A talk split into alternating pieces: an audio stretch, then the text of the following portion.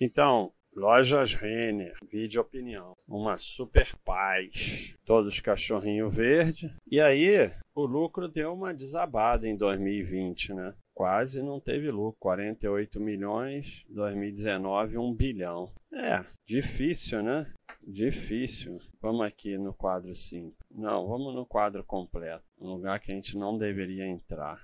Então, primeiro trimestre de 2020, prejuízo. Não, lucro de 10 milhões, prejuízo no segundo, prejuízo no terceiro. No quarto, ela já conseguiu um lucro que um lucro que seria até maior que o lucro do ano passado, provavelmente 351, vamos ver. Não, para quarto P, trimestre não, que normalmente é o maior lucro, né? Mas um lucro bem razoável no quarto trimestre, né? E é isso, né? É, tá muito difícil fazer esses vídeos esse ano, porque a coisa tá complicada mesmo esse ano. Vai esperar que vai acontecer o quê? Agora, conseguiu manter lucro, não aumentar a dívida. Olha o gráfico dela, que gráfico bonito, né? Receita, resultado bruto, EBITDA e lucro, tudo para cima. E 2020 todo para baixo. Ela até conseguiu manter uma boa receita, ó. Vamos lá no sim. A receita até nem caiu tanto, ó, de 9 bilhões e meio para 7 bilhões e meio. Até manteve algum EBITDA também.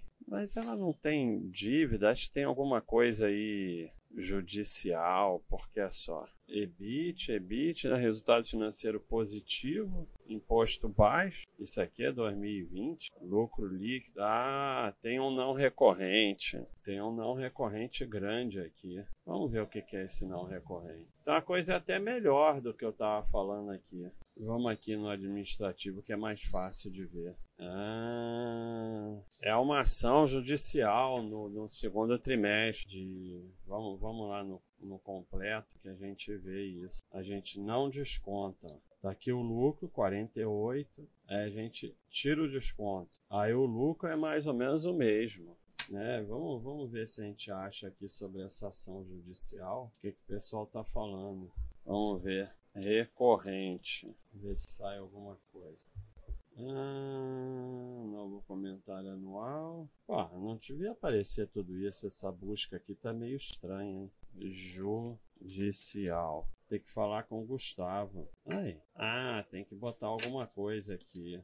Conteúdo do tópico. Mas vou falar com ele. Já deveria ter alguma coisa, né? Recorrente. Já deveria deixar com alguma coisa, né? Porque senão a pessoa se engana. 22 de maio. Ah, informação mercado geral que acompanha obteve êxito em ação judicial. Um bilhão. Crédito mais de um bilhão com ficha e compensará tal valor deixando de pagar imposto, ou seja, fica positivo em mais de um bilhão. Ah, não tem efeito caixa porque não vai ter, entrar nenhum dinheiro na empresa. Tem efeito de apuração contábil e tal. Então, na verdade, ela, ela recebeu um bilhão, né? Então, voltando lá. É, eu estou destrinchando aqui porque pra gente falar de alguma coisa, né? Porque eu vou falar o quê?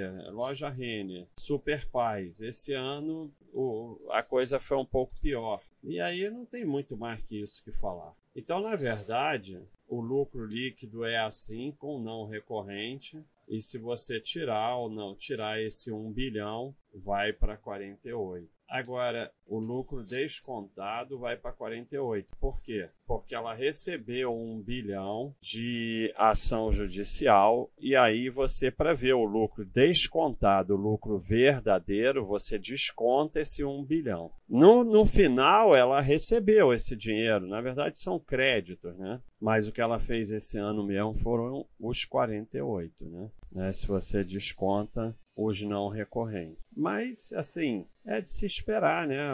Porra, a loja é varejo, fechou tudo. Você vê que no último trimestre que a coisa começou a abrir e tal, ela já conseguiu fazer um bom lucro. Mas fechou tudo, não é uma empresa que tenha um, uma venda online forte.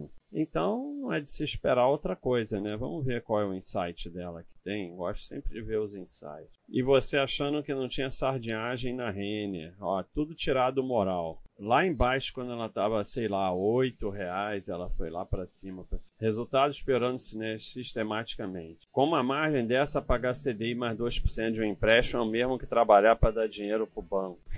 Sim, acabei me desfazendo da empresa por causa disso. Vamos dizer que o pessoal abusa demais e o retorno esperado não aparece. Gostaria de ouvir a opinião de vocês sobre a eventual sensibilidade de um aumento forte nas perdas com cartão. Isso aqui é o típico detalhinho, né? O cara vai atrás de um detalhinho para arrumar uma desculpa para girar. E aí olha o que a empresa fez, né? Isso aqui é 2012, isso aqui é 2016. Em todas a gente acha histerismo. Aí você vê 2012 o cara saiu por aqui, ó. Olha o que a empresa fez depois. E o outro saiu em 2016 por aqui. Depois que a sardinhada sai, a empresa explode em cotação. Agora 2020 o negócio piorou mesmo. Quem quiser uma análise mais técnica, já temos aí o comentário anual e a análise anual do Eduardo. Então, tem bastante coisa sobre ela. E é isso aí, né? Uma empresa que continua para mim super paz e que esse ano foi pior, né? Vai fazer o quê? Não tem muito o que fazer. Era de se esperar um ano pior. Queria o quê? Que ela fizesse milagre? Não é uma empresa de milagre. Vamos ver o rating do segmento. É, ela está em em primeira, ela é a quinta geral, depois vem Arezo, Riachuelo, Graziotin e tal. Aí já vem umas coisas bem ruins. Então, pessoal, vídeo opinião, lojas Renner, é isso aí, 2020. Típica empresa que para mim vamos ver no anual do ano que vem. Até lá não precisa ver nada e não ficar atrás de detalhe que nem esse do Insight, que foi achar um perda nos cartões e tal, e aí arruma uma razão para sair da empresa. Um abraço.